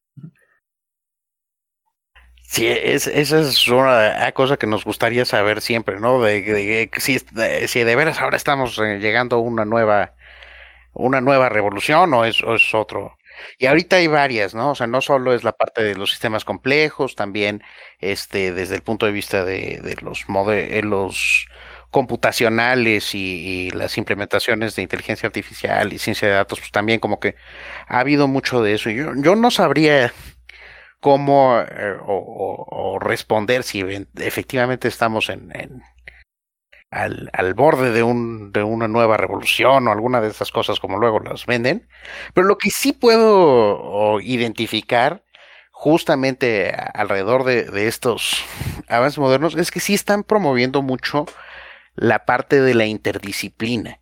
Y yo creo que esa parte sí es, eh, sí nos está permitiendo tener avances y, y descubrimientos que a lo mejor son eh, distintos a los que tuvimos en, digamos, el, siglo XX, ¿no? Que ahora, y, creo que fuerte, fuerte componente de esto ha sido la, la capacidad que, que tenemos de a lo mejor de hablar lenguajes comunes mucho por la parte de, del desarrollo de las tecnologías computacionales, o sea, no solo la parte de que estamos mucho más comunicados y esas cosas, sino que de alguna manera cuando, por ejemplo, hacemos eh, sistemas eh, de, computadora, cuando programamos en ciertos lenguajes e, e, intercambiamos, vamos resolviendo problemas que otras personas tenían que resolver para otra disciplina, ¿no? Y entonces eso nos va exponiendo mucho a, lo que están haciendo otras personas. Yo eh, platico mucho que, cuando entré a la parte de, farmacología de sistemas y, de analizar esto con redes, mucho de lo que empecé a tomar eran cosas que hacía gente o, algoritmos y, aproximaciones que utilizaba la gente que estudia eh, redes de transporte, ¿no? porque la estructura de la red de transporte de una red metabólica no era tan distinta y entonces pues e, e, esa gente ya había resuelto, ah bueno, si tú quieres encontrar este punto particular, pues lo haces con este algoritmo y así se tendría que ver la, resolver este, este sistema que tú quieres resolver, nada más que pues, ellos lo resolvían para ver cómo viajaba un trenecito de un lugar a otro y pues yo lo resolvía para, para ver cómo se movía una molécula de un lugar a otro. Qué, bonito esto que comentas, en donde no solo los sistemas, la perspectiva de sistemas está cambiando, ¿no? Sino nuestro mismo sistema humano y la forma en que interactuamos para generar este conocimiento eh, también está cambiando. Me gusta mucho esto que mencionabas anteriormente sobre tú puedes saber mucho de, de, datos y de su manejo, pero si no tienes este expertise, esta experiencia en el fenómeno que estás estudiando, pues básicamente puedes llegar a cometer errores y qué bueno que comentas esto sobre la, las interacciones con otras ramas que están sucediendo. Y al respecto, tú estás trabajando, mucho de lo que has estado publicando recientemente tiene que ver con genomas y también esto de los genomas tiene que ver con eh, trabajar con grandes cantidades de datos y eh, e implementar algoritmos pues que requieren bastante eh, trabajo computacional. Y estás trabajando con redes, entonces estás digamos en el trabajando en en áreas o ramas que están muy en boga y muy en punta y me gustaría preguntarte tú que saltas en estas ramas, ¿qué es lo que más te emociona en enfrentarte con genes y posteriormente eh, analizar redes de contacto? ¿Cuál dirías que representan un mayor reto o si son el mismo para ti? Y también emoción.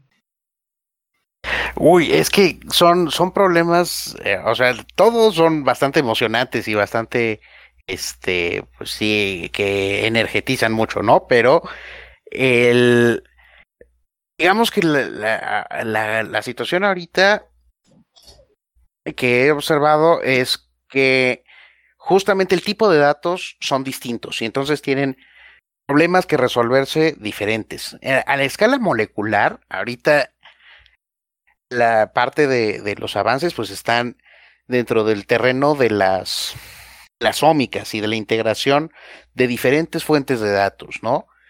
Y entonces, pues tratamos de, de, ver cómo puedes poner en una misma escala la regulación genética, los eh, reguladores epigenéticos, eh, perturbaciones exógenas como pueden ser fármacos, eh, los, el genoma no, no, codificante, todo esto cómo lo puedes modelar y, usarlo para tener una imagen de, una situación fisiológica o patológica. Y entonces, pues ahí es, un tema, como, decías, de volúmenes de, de, datos muy grandes y de encontrar la manera de integrarlos a una escala, digamos, estática, para tener tu, una, una representación adecuada del sistema, ¿no? Entonces, generar muchísimas observaciones ahorita, pues, cada día se vuelve más barato hacer diferentes técnicas, este, moleculares, eh, por ejemplo, con la, la reciente o, en los últimos años que, que la tecnología de célula única se, se, ha vuelto mucho más accesible. Entonces, cuando antes uno tenía una muestra por un paciente, pues ahora puedes tener eh, centenas o millares de muestras para una persona específica. ¿no? Entonces, el, tipo de preguntas que puedes responder se hace mucho más eh, grande. ¿no? Y cuando te vas a una escala ya de, otro tipo, eh, como, como puede ser eh, los datos ya para hacer modelos de dispersión de agentes y este tipo de cosas en las cuales estás utilizando datos más, más cercanos a, a las personas colectados pasivamente, como pueden ser datos de, de movilidad, datos de dispositivos, etcétera, etcétera, pues ahí tienes el, problema de la escala otra vez, pero ahora son menos, eh, menos eh, features, pero mucho más, eh, mayor número de observaciones, ¿no? Entonces, ¿Cómo manejas eso? Te tienes que mover a, a estructuras de datos, de, de, base de datos distintas, con, con infraestructuras más, más especializadas. Y además tienes un problema de dinámica. Las preguntas que te saltan ahí, pues no son tanto de describir la estructura de la red, sino cómo va cambiando en el tiempo y cómo cambia en respuesta a una perturbación. No es un, fenómeno de antes y después o de casos y controles, sino un fenómeno que va evolucionando en el tiempo y cómo encuentras los descriptores de eso, ¿no? Entonces, todas esas preguntas son muy interesantes y son, son este, eh, la, respuesta no es tan directa, pero sí son, eh, aunque, aunque digamos usamos las mismas herramientas, pues como son preguntas distintas, pues son enfoques distintos y modelos distintos.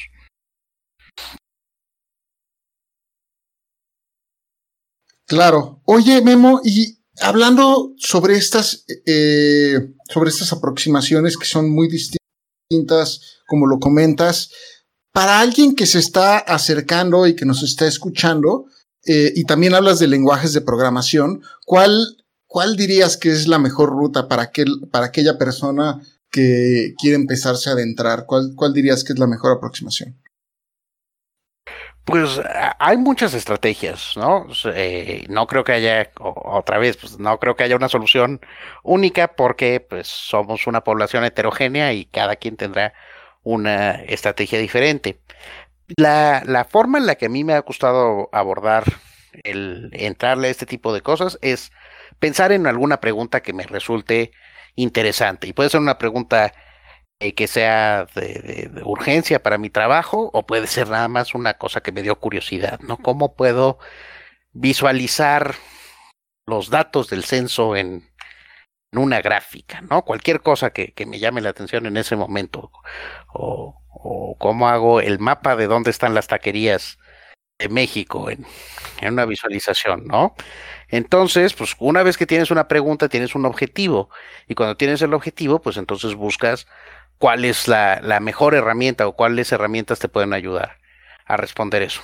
Entonces, concretamente ahorita, pues, para el análisis de datos de, cualquier tipo, biológicos, sociales, de, todos tipos, pues, eh, a mí me gusta hacerlo a través de lenguajes de programación, ¿no? Entonces, yo uso R, pero también está Python, también está Julia, y pues todos esos lenguajes son bonitos y son accesibles y, y tienen comunidades bien eh, amables que, que, que son eh, que le dan la bienvenida a, a, las personas que quieren aprender, ¿no? Entonces, pues entrándole desde esa perspectiva, pues uno le pierde un poco el miedo, eh, ya sea que uno nunca haya programado, entonces pues ya le pierdes el miedo y haces tu primer programa o tu primer script, pero también pues, ya, con, con más experiencia, pues siempre habrá una pregunta un poquito más difícil y siempre habrá alguna forma de aprender nuevos trucos, ¿no? Me gusta tu perspectiva proactiva. Sí. Oye, y quizá para, para ir cerrando, yo tengo una pregunta en el mismo espíritu quizá de la pregunta de Patch, pero eh, quizá puede ser un poco más drástica. Es que yo estoy pensando en esta, digamos, en lo que nos mencionas acerca de digamos, las oportunidades de interdisciplina que nos permite este acercamiento. Y en cómo a veces podría ser útil tener un lenguaje común em, y en la, conveniencia quizá de que todas las personas involucradas en este tipo de estudios lo puedan, lo puedan hablar. Y con eso me refiero, pues, por supuesto, entender las herramientas y saber qué se les puede pedir, qué no, o incluso meter mano, ¿no? A los mismos modelos y proponer. Entonces, eh, mi pregunta sería, si tú, Memo, pudieras, digamos que declarar un momento en la educación formal en que los niños y jóvenes aprendieran algo acerca de la perspectiva de redes, eh, ¿en qué momento lo pondrías? Eh, o sea, lo, lo, pienso mucho, por ejemplo, en el ánimo de que los científicos que comenzaron a usar el cálculo, por decir algo, ¿no? en el siglo XVII, no imaginaban que los muchachos en bachillerato o tal vez en algunas secundarias lo estarían aprendiendo en sus clases, ¿no? Entonces, eh, esta perspectiva de sistemas de redes, que, que, puede todavía resultar nueva para muchas disciplinas científicas, eh, ¿en qué parte de la educación dirías que sería conveniente que nos fuéramos acercando a ella? Uy, a ver, lo que voy a decir a lo mejor va a ser ahora sí muy controversial.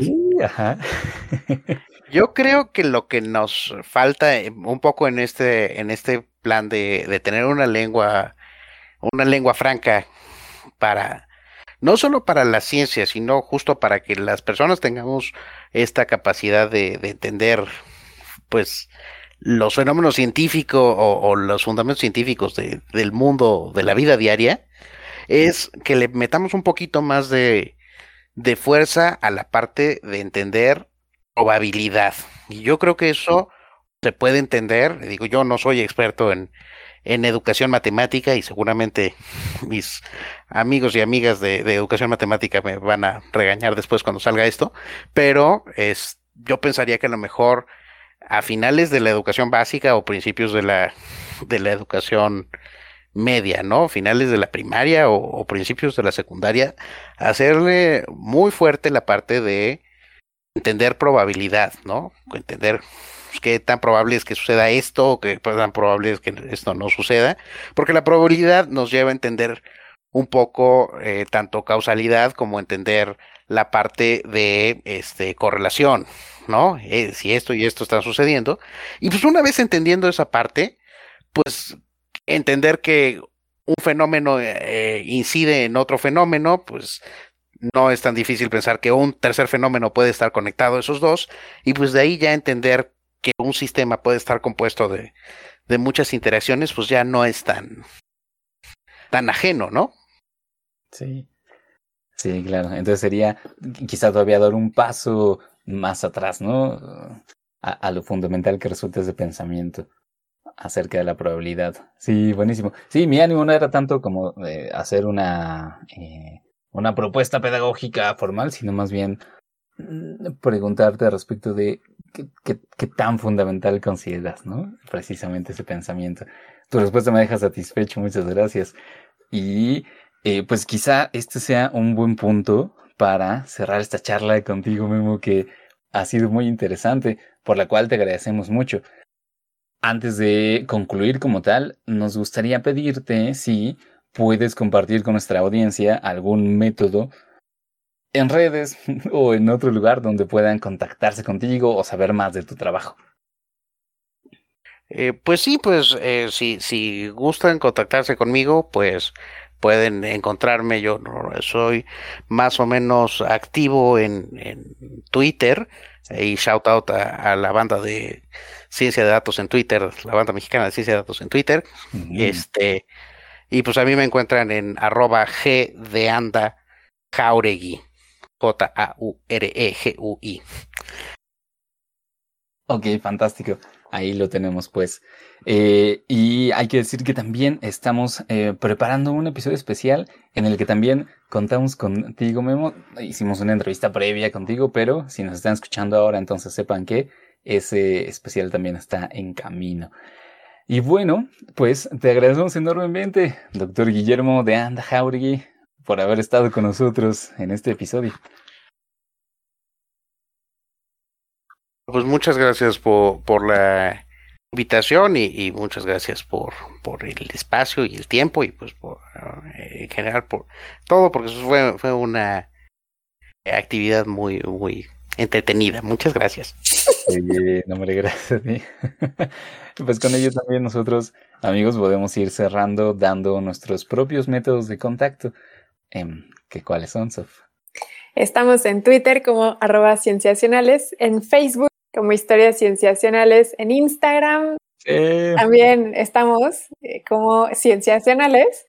Nos pueden enviar un correo a historiascienciacionales.gmail.com y también en cualquier plataforma de streaming nos encuentran como Historias Cienciacionales. Y antes de pasar a nuestros métodos de contacto, me quisiera decir que me encanta la modestia de Memo porque dice que está medianamente activo en Twitter, pero la verdad es que ha sido gracias a él que he entendido muchos de de la pandemia en el caso de México y específicamente de la Ciudad de México. Entonces, modestia aparte, creo que es bueno tenerlo en esa red social. Y bueno, ya de manera personal, estamos nosotros. A ver, Pach, ¿tú cómo estás? Yo estoy como arroba pacheco ¿Tú, Sofía? Yo estoy como arroba soflofu. ¿Y tú, Vic? Como arroba Víctor Rogelio. Fantástico, pues con eso entonces llegamos a este episodio, al final de este episodio de Historias Cienciacionales. Les agradecemos mucho por habernos escuchado.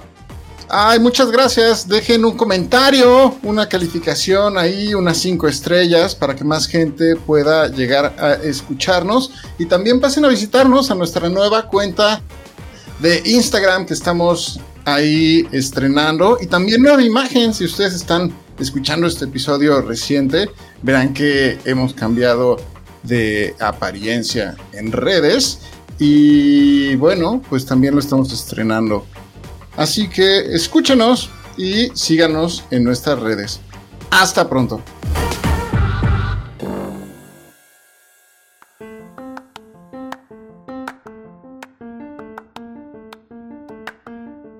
Estamos en el final del episodio y nos gusta quedarnos para hacerle estas preguntas más personales a nuestro invitado en cuestión y esta vez nuestro doctor Guillermo de Anda Jauregui aceptó contestarlas. Entonces, muchas gracias Memo por aceptar quedarte a responder estas cinco preguntas.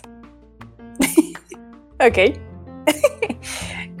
Comenzamos entonces con la primera pregunta que es, de tu investigación, ¿cuál es el aspecto que más disfrutas? Memo? De mi investigación, pues lo que más me gusta es que mi, mi área de investigación es muy flexible y, es mucho, permite mucho la colaboración, pero también es muy portable, ¿no? La puedo hacer en cualquier lugar donde tenga una computadora y, conexión a Internet. La pandemia no significó en ese sentido un, problema. Eh, pues me, fue más fácil adaptar, adaptarme para mí que para otras personas, ¿no? Mm. De acuerdo. Pasemos entonces a la siguiente pregunta, que es ahora más bien de tu área de estudio. ¿De qué cosa estás seguro que es verdad, pero todavía no hay suficiente evidencia para confirmar?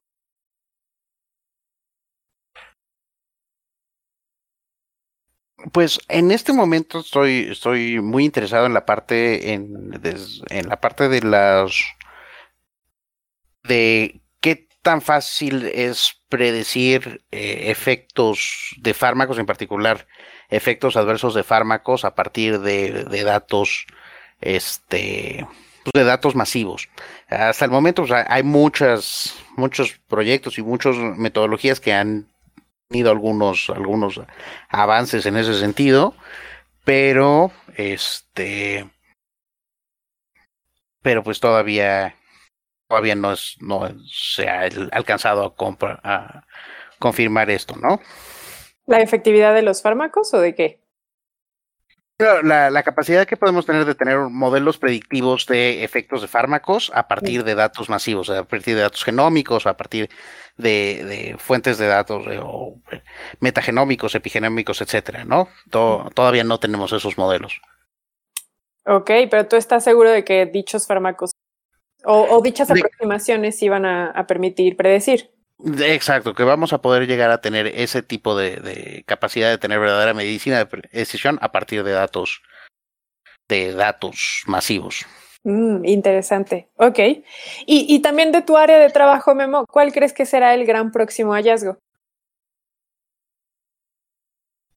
De de mi área de trabajo, pues yo creo que eh, más que un hallazgo específico va a ser el desarrollo de, modelos eh, que, tengan capacidad predictiva utilizando fuentes de datos grandes y, e integrando estos modelos en, eh, en representaciones de redes. Creo que esa es un área que, va a explotar pronto, ¿no? Hacer graph embeddings y, y otros tipos de, de aproximaciones para poder hacer modelos predictivos y no solo en el terreno farmacéutico.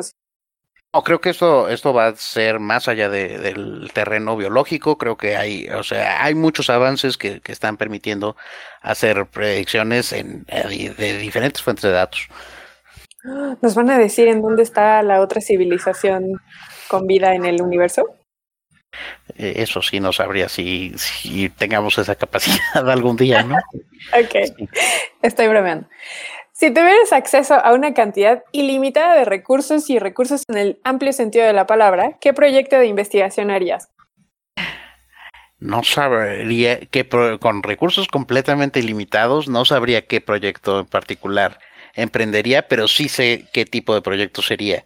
Me gustaría hacer algún proyecto que integre tanto la parte, este, la parte eh, medicina o de salud en términos muy generales con datos obtenidos eh, de manera o a partir de, información social, ¿no? Que se pueda hacer este match entre partes conductuales y salir eh, alguna medida de, de alguna enfermedad de importancia para la salud pública. Creo que eso sería lo que más me gustaría. Alternativamente, me gustaría cumplir el sueño de toda mi vida, que es hacer un proyecto que involucre física, química, genética y paleontología, porque le prometí eso a, mí yo de cinco años. Entonces, ya mis proyectos ahorita ya tienen las tres primeras. Si hay alguien que haga algo de dinosaurios y necesita redes, contácteme. Pues también aquí en Cienciacionales hemos tenido gente que hace cuestión genómica. Pero ¿quieres paleogenómica o paleo estudios de paleolítica en general? O, sea, fue una propuesta para un niño de cinco años, entonces quiero, quiero hacer algo con dinosaurios. Ok, ok. Muy bien, me parece muy bien.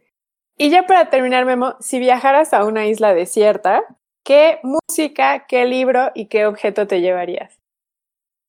Ah, pues, me... pero música es un solo disco o, se vale llevarse todo el todo el iPod. Pues mira, cuando esta idea surgió, la idea era un track, pero todos han echado de su propia cosecha y hay quienes dicen así como, ay, pues algo de jazz, no sé qué, pero algo de jazz. Entonces, puedes ya contestar lo que quieras. O sea, porque si se vale llevarse así algo completo, pues me llevo un festival de música, ¿no? Y me llevo el, el Coca-Cola Zero Fest de 2007, que fue un, de 2008, que fue un gran show. ¿Por qué quiénes estuvieron? Este, los Smashing Pumpkins, My Chemical Romance, ¿quién más estuvo? My Morning Jacket, fue un buen show, La Gusana Ciega, estuvo divertido, me la pasé muy bien. sí. ¿Y de, del libro qué libro te llevarías? Me llevaría El misterio del solitario de, Justin Garner. Ese libro me gustaba mucho de Chavillo y me gusta más que, El mundo de Sofía. Entonces sí. Pero igual van en el mismo tenor de filosofía y matemáticas. Sí, es, filosófico, pero es más para un poco más juvenil el asunto. Mm. ¿Y, ¿Y de objeto qué te llevarías? Una computadora con internet. Muy bien. Me parece muy bien. parece muy bien, Memo. Bueno, pues me encantan las respuestas que nos has dado. Te agradezco mucho, doctor Guillermo de Anda por haber contado a ellas y por haber estado con nosotros. No, pues muchas gracias por la invitación y muchas gracias por las preguntas y por el tiempo. Al contrario. Y muchas gracias también a ustedes también por su tiempo, por haberse quedado hasta acá. Nos vemos. Escuchamos en el próximo episodio. Adiós.